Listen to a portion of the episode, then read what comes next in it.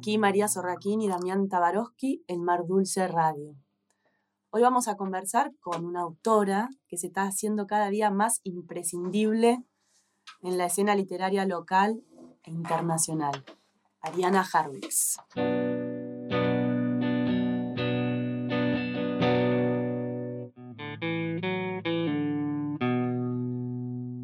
Ariana Harwicks nació en Buenos Aires en 1977 y el Mar Dulce publicó las novelas Matate Amor, La débil mental y Precoz. Y recientemente publicó Degenerado en Anagrama. Sus libros se han traducido a varios idiomas y están publicados en España y Latinoamérica. Y también fueron adaptados al teatro con mucho éxito. Bienvenida, Ariana. Bueno, muchas gracias. Acá estamos. Gracias por estar acá. Bueno, comenzamos con algunas preguntas. En principio, me gustaría preguntarte, porque en muchas ocasiones vos te referís a tus novelas Matate Amor, La débil mental y Precoz como una trilogía. Incluso en algún lado se dijo que es una trilogía de la pasión y quisiéramos saber cómo surgió esta tríada, si te parece que es necesario leer las tres novelas juntas, si tienen una dependencia estética y cómo sería esa pasión o ese padecimiento que atraviesa a las tres obras. Bueno, está bueno, es difícil hacer preguntas que renueven un poco la, idea de las novelas o que las hagan pensar de otro modo, pero lo lograste. No, creo que habían puesto en Babelia eh, Deseo y Destrucción, una de las notas, ahora pienso bien quién, si era Isaac Rosa, Maxi Thomas, me confundo, pero en todo caso decía Deseo y Destrucción, que me encantó como título, aparte muy de los títulos de las películas que me gustan a mí, Solo contra todos, muy Gaspar Noé, etc. Deseo y Destrucción me pareció bien y están en ese péndulo. Vieron que acá en Mar Dulce se publicó en 2017 em, en un orden distinto a cómo fueron escritas. Obviamente 2017 Matate y en cambio fue 2014 La débil mental y 2015 Precoz. Y a veces es interesante eso porque si bien las escribí en, en un orden cronológico que sería Matate, La débil y Precoz, el hecho de que hayan sido finalmente Mar Dulce, publicadas de otro orden, hace que yo misma altere, yo también dude de decir, pero escribí precoz primero, bueno, algo que le debe pasar a todos los que escriben, que después los libros van haciendo su camino y confunden la cronología de cómo fueron escritos. Creo que fueron, lo que los une a los tres es la idea de la extranjería. O sea, si tuviera que, que pensar qué los une, ustedes me dirán como lectores y editores, pero yo creo que lo que más une la identidad, hablando de, ahora que está tan de moda la identidad, la identidad de los libros es la identidad de la no identidad, o la identidad de la identidad falsa, o la identidad del extranjero, que ya es una identidad puesta en duda, ¿no? Después sí están las temáticas, la maternidad, la filiación siempre puesta en duda, la marginalidad, el deseo, la corrupción del deseo y luego llegamos al crimen, ¿no? Como del deseo al crimen. Pero no sé, pienso que lo que más eh, me define, si tuviera que definirme, es la no definición de una identidad, ¿no? Mm. Y eso se transmite, creo, a los personajes y a la escritura misma, ¿no? No sé si respondo. Perfecto, sí. Y mm, siguiendo con esta idea de la, extranjería y demás, algo acerca de, generado. Eh, a mí se me había ocurrido, después de leer la novela, que ese personaje masculino, un pederasta, viejo, lleno de odio, podría ser de algún modo el chico de precoz, que esa voz femenina materna desatada de las primeras novelas tiene como una suerte de respuesta en esta voz masculina del abusador sentado en el banquillo de los acusados, creo que en alguna oportunidad dijiste, que está como sentado en el banquillo de los acusados, que es un acusado. Bueno, la leí como un contrapunto o una continuación de ciertas obsesiones, atmósferas y contexto. ¿Qué buscaste al construir esta nueva voz? ¿Te parece que hay alguna continuidad o un contraste a nivel construcción literaria o proceso de escritura. No sé cómo le pasa a otros escritores que por ahí son más versátiles o más, en el sentido de que tienen más registros, no es ni un mérito ni un no mérito, pero que tienen libros como mucho más eclécticos o distintos, ¿no? Y que podrían sus propios libros parecer libros de diferentes autores. No sé si fue un insulto o un elogio, pero siempre me dicen a mí, no sé cómo tomarlo, que mis libros son muy identificables en el llamado estilo o en el tono o en lo que, eh, como si fueran todos hijos, hijos bobos o hijos geniales de la misma familia, ¿no? Yo creo que sí, son todos primos, tíos, eh, productos de incestos o de algo, de filiaciones raras. Creo que lo que busqué en este generado es correrme un poco de la llamada que fue leída así, aunque no fue pensada así, trilogía, ir hacia personajes, hacia la mente de un hombre. Allá no, no lo pensé, pero se dice que la Guerra Fría terminó, cayó el muro de Berlín, ya sabemos, supuestamente Rusia perdió y estamos todos entregados al capitalismo, pero todo el tiempo en Francia, lo noto acá también, hay como una suerte de guerra flotante, no sé si fría o caliente, pero una especie de guerra, obvio, de los géneros. Y eh, me parecía mucho más interesante como escritora y más arriesgado ir a decir, ponerle el micrófono, ir a ponerle la, la pluma a qué piensa un, un, hombre, el hombre contemporáneo, el hombre que se cae a pedazos, que ayer pensaba en la estatua de Saddam Hussein cuando se caía, que la vimos todos por TV, Saddam Hussein o otros dictadores Puede ser que lo cagaron a palos, puede ser que le destrozaron la cara a Gaddafi, que lo vi, lo vi en, lento muchas veces, cómo lo destrozan, ¿no? Entonces pensaba un poco en la parodia del hombre contemporáneo, fragilizado, feminizado, idiotizado, brutalizado, a veces falsamente acusado, injustamente acusado, a veces justamente apedreado, pero en todo caso veo el hombre apedreado, eso, que le tiran mm. piedras. Y entonces, a veces con justicia, a veces por exceso, digo, bueno, quiero escuchar a ese hombre. Siento que en Matate Amor, en La Débil y en Precoz que ustedes publicaron, ya había agotado bastante la voz femenina. Digo, bueno, vamos a escuchar a los que nos escuchan. Mm. Y me parecía interesante pasarme al otro bando y, y no estar de acuerdo ideológicamente con mi personaje. Me parece más interesante que escribir de una especie de consenso ideológico. Está bueno como esa, siempre dice Damián, esa lucha ideológica en la propia escritura, ¿no? esa tensión. Y hablando de pasajes, ¿Cómo fue tu experiencia en el pasaje teatral? De las obras eh, literarias que fueron escritas como novelas al teatro, a la adaptación teatral. De verdad que no fue algo programático, si lo hubiera pensado, pero ahora veo que Matate Amor fue adaptada al teatro, que lo, lo hice con Marilu Marini, y ya La débil mental, precoz, que se está ensayando ahora, directora Lorena Vega, y, y Degenerado también son como paridas, otra vez con la la metáfora del, de parir, ¿no? Pero son paridas casi por el teatro, no sé por qué. Y ahora creo que Quintín cuando escribió un perfil sobre degenerado dijo, esto podría ser un monólogo teatral, que de hecho lo va a ser. Entonces, no sé por qué. Quizás tengo muy incorporado lo del conflicto dramático, lo de escribir desde la contradicción. Pero vos venís del teatro.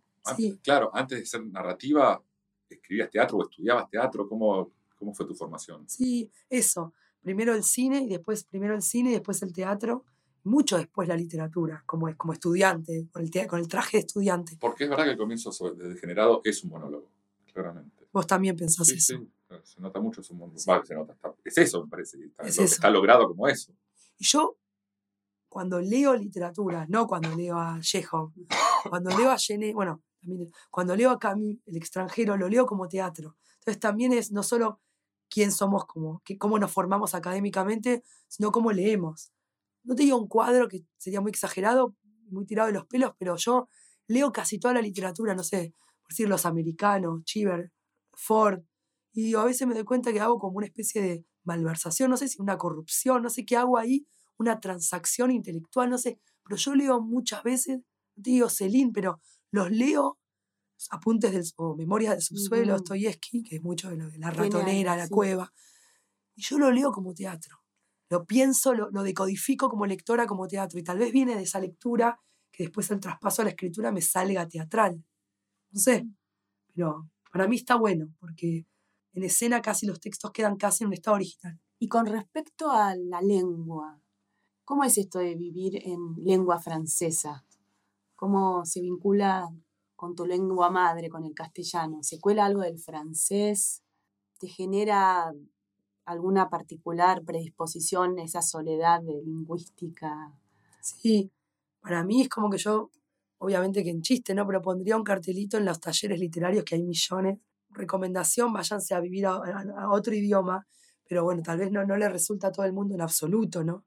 Al revés, pero a mí me gusta, me, me pone en un estado de lengua particular, ¿viste? En un estado de, como a otros les sucede viajando, como si los surrealistas no comían y no dormían para ponerse en un estado alterado para escribir. Yo como y duermo, pero me gusta estar ese estado de la lengua y no se me agota, porque uno podría pensar, vivís dos, tres, cuatro, diez años afuera, se te agota ese estado de lengua alterado, corrompido, malversado, pero a mí me, me sigue siendo productivo, fructífero, ¿no? Como escucho hablar escucho los diferentes franceses, no es lo mismo París que el campo, el uso de la lengua, a veces ni se entienden entre ellos. El uso de lo, coloquial, pero también hablan a veces como generaciones pasadas, me lo decían, y esto que, no, mis abuelos hablaban así en el campo, es lo mismo que fenómeno en cualquier lado. Yo de ahí, de ahí saco, es el aljibe mío, o sea. Por ejemplo, Sar, que también vivió en Francia, no sé, 25 o 30 años, él decía, quizás un poco irónicamente, pero también cierto, que no, nunca quiso volver a vivir a Argentina porque para él era importante mantener intacto el habla de la lengua de Santa Fe de la década del 60 y que él escribía en esa lengua y que si estuviese en Argentina esa lengua evolucionaba y que por lo tanto estar en Francia para él era la mejor forma de preservar esa lengua, como si fuera un museo de la lengua. Pero en tu caso es la lengua contaminada, sería otro, otro modelo directamente.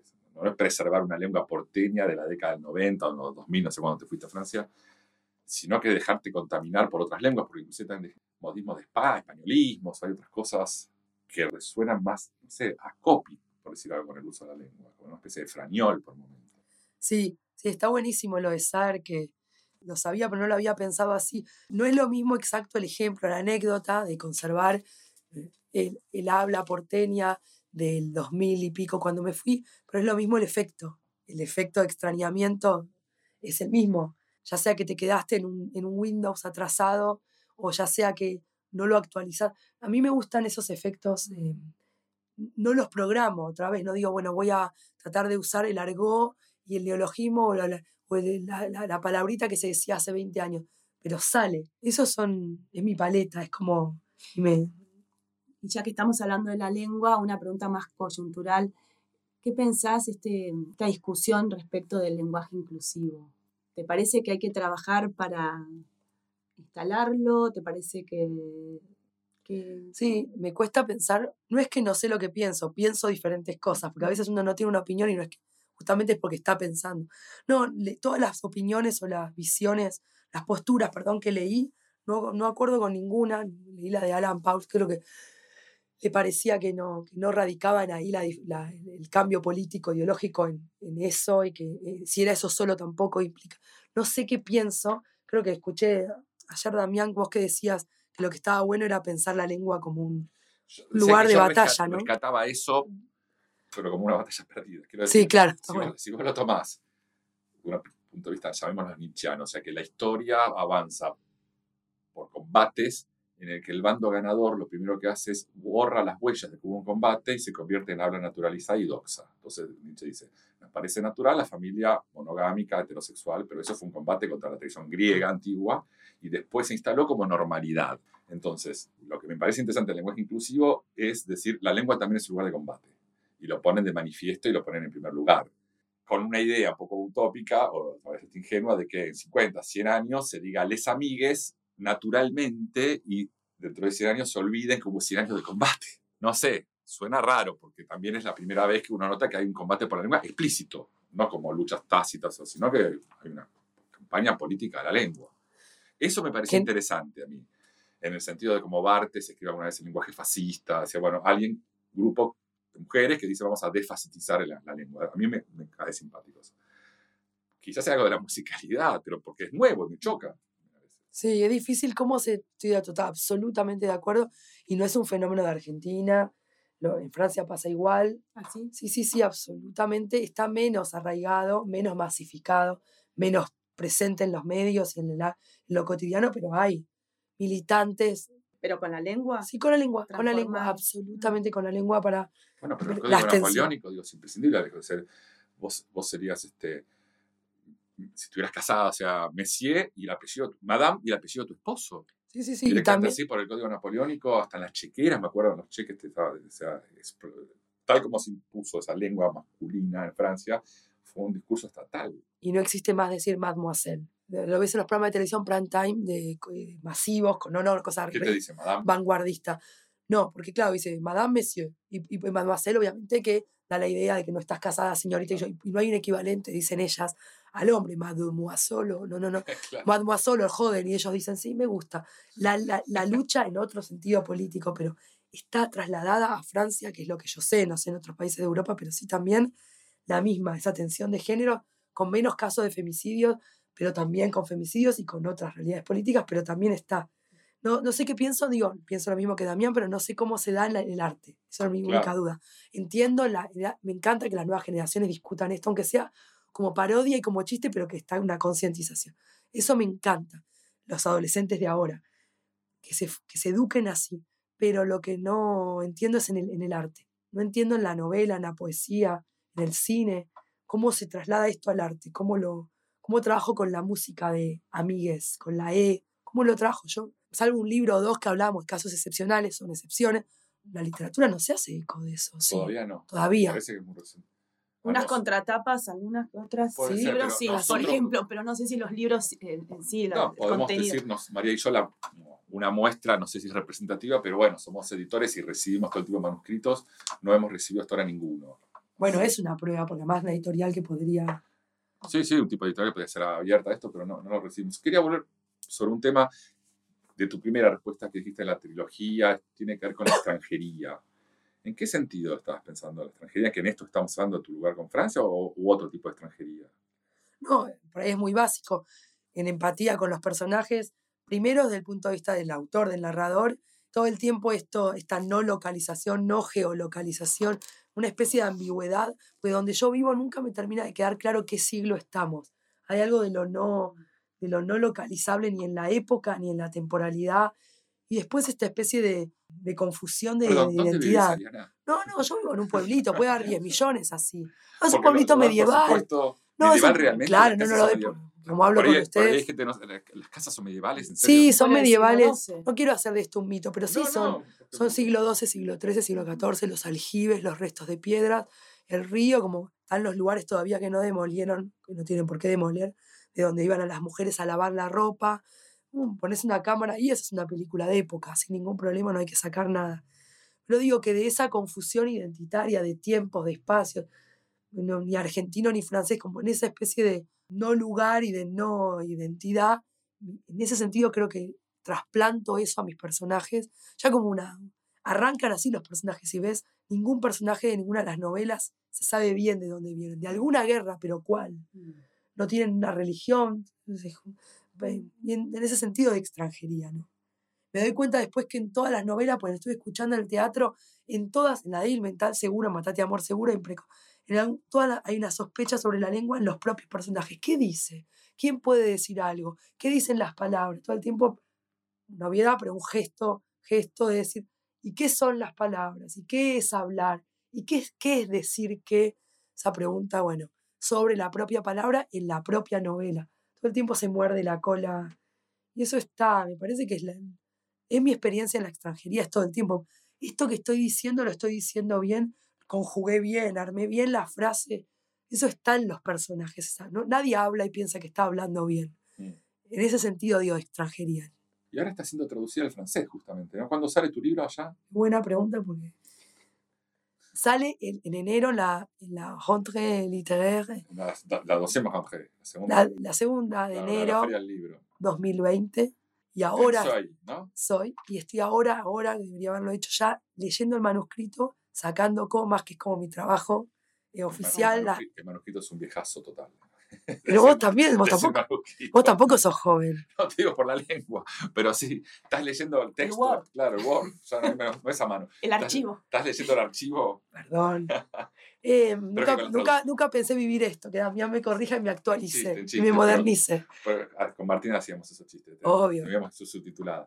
Pero ese, que el- el- la traducción de la la traducción ya está terminada, corregida por el editor, corregida por la traductora, leída por la traductora y el, corre- y el editor.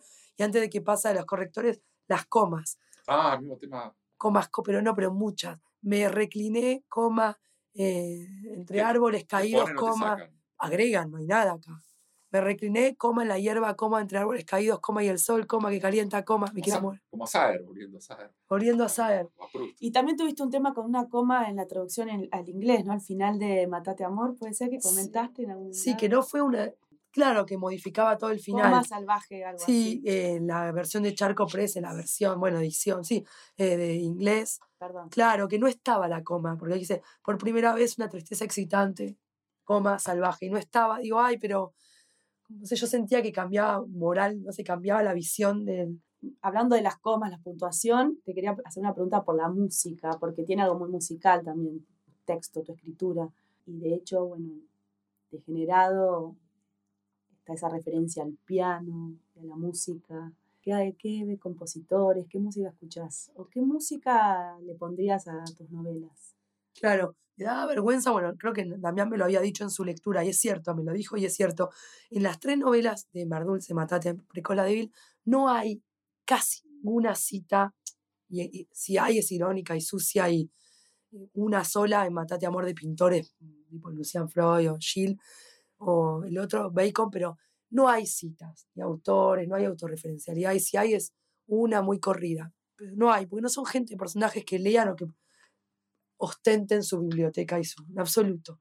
De hecho, eh, tengo muchos problemas con ese género de escribir novelas sobre escritores, que es el gran género. No digo que no haya maestros de eso, pero creo que una vez lo hablamos, hay que saber hacerlo, te tiene que dar el piné, tiene que ser... Es un género difícil para mí, el género de escribir sobre escritores. Pero bueno, degenerado como es un hombre en decadencia, como decía, es la estatua que se va cayendo a pedazos de, del señor, nuestro amigo Saddam Hussein, u otros, ¿no? Amigos nuestros, Stalin, bueno, como es un tipo que se está cayendo a pedazos, me permití, por, me daba vergüenza, pero me permití que él citara pianistas, escritores, están ahí los escritores malditos, Geneo, me lo permití, pero como una muestra más de decadencia. Creo que un editor amigo me dice, pero esto no es muy sofisticado. Digo, no tiene que serlo. No es que, porque él me dijo, no voy a nombrar, que me dijo, no es tan la creme de la creme de los pianistas, ¿viste? El pianista difícil. La verdad que no, pues está Petrucciani, Michel, o tantos otros, está Horowitz, qué sé yo son clásicos, son canónicos. Cualquiera que sabe un poquito de piano los escuchó. Está Marta, creo, Orgerit. A mí no me molesta. Yo creo que juega con una, un estado de cultura al que accede todo el mundo. No es un exquisito. Es un hombre que hubiera querido ser y no pudo, un frustrado, bueno. Y los pianistas que yo escucho son los pianistas que están citados ahí. Una misma sonata, un mismo tema, el que sea, un bolero, sino una sonata interpretada, ejecutada por muchos. Y escucho esos pianistas, creo que ese es el sound, eh, la música de fondo de mis libros. Siempre, casi siempre es piano, a veces puedo escuchar otra cosa para modificar el ritmo, el curso de la escritura. ¿Y estás trabajando en algo ahora? Eh, estoy trabajando con ustedes, charlando acá. Eh, no, escribiendo nada, lo que sí, cualquiera que escribe, no sé cómo se llama, yo digo sala de espera, antesala, queda horrible lo que viene antes de la escritura, preparación, despegue, no sé cómo decir. la preparación de la novela la llama Bartes en su último curso. Preparación de la novela. Tiene un curso al último y después se murió.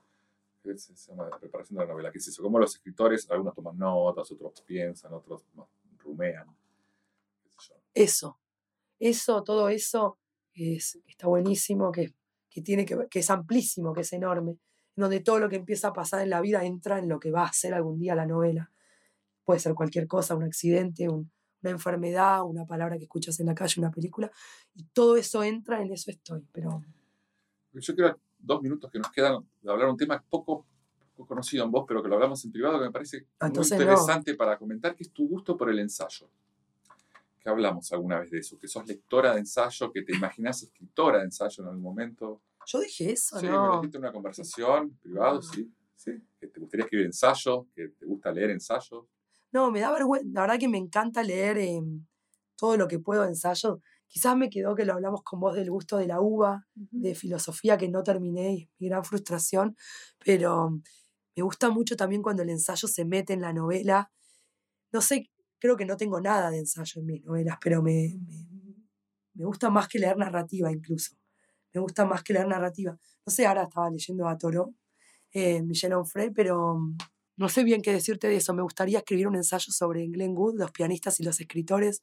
No sé, me lo, habían, me lo pidieron a unas editoriales que, bueno, que, que tienen su catálogo musical, literario musical. Pienso que sería un buen modo de, de pensar la escritura, de ejercitar mi escritura de otro modo. Escribir un librito sobre la relación entre piano y escritura, piano y literatura. Pensaba en Glenn Wood, que es la música de fondo de todos mis textos. Sí, eso. Bueno, entonces ahora que vamos a escucharla leer un fragmento de, de, Si quisieras leer un fragmento de Matate Amor, alguno que te guste en particular. Yo lo había señalado y ahora no lo veo. Ah, porque es este. lo había encontrado. A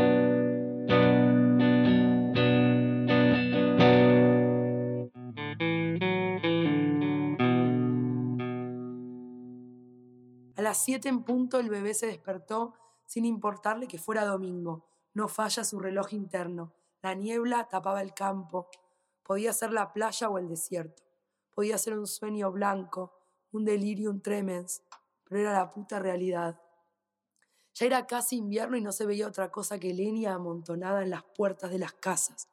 Durante el resto del día veré cómo vuela la ceniza quemada. Pasé la mañana insultando al bebé. Le dije de todo menos lindo al bebé. ¿Qué no le dije? Lo recontra insulté, una boca sucia de madre. Lo llené de agravios al pobre. Espero que no reconozca ninguna palabra, que más tarde no repita delante de todos la concha de tu madre. Me miró diciendo mamá pis y lo mandé a hacer pis solo, a que se alimente por sus propios medios. Ese domingo de invierno comenzó mal. Siguió de mal en peor y no eran ni las dos. Estoy cansada de que no esté bien andar a escopetazos o denigrar al bebé. Pasamos el día en el sopor del gas saliendo de los caños. Para mí que algún escape hay, algo reventado. Si no, no se entiende este olor a podredumbre, dijo una vecina con el vestido desabotonado. Para mí que por eso mi marido sigue torrando. Ya va a ser un día. Cada tanto pasa algún camión rutero. Con mi bebé salimos al parque cubiertos con pulóveres de lana de cordero y él dice brum brum, mientras a mí se me entrecorta la respiración. Adentro el fuego sigue quemando.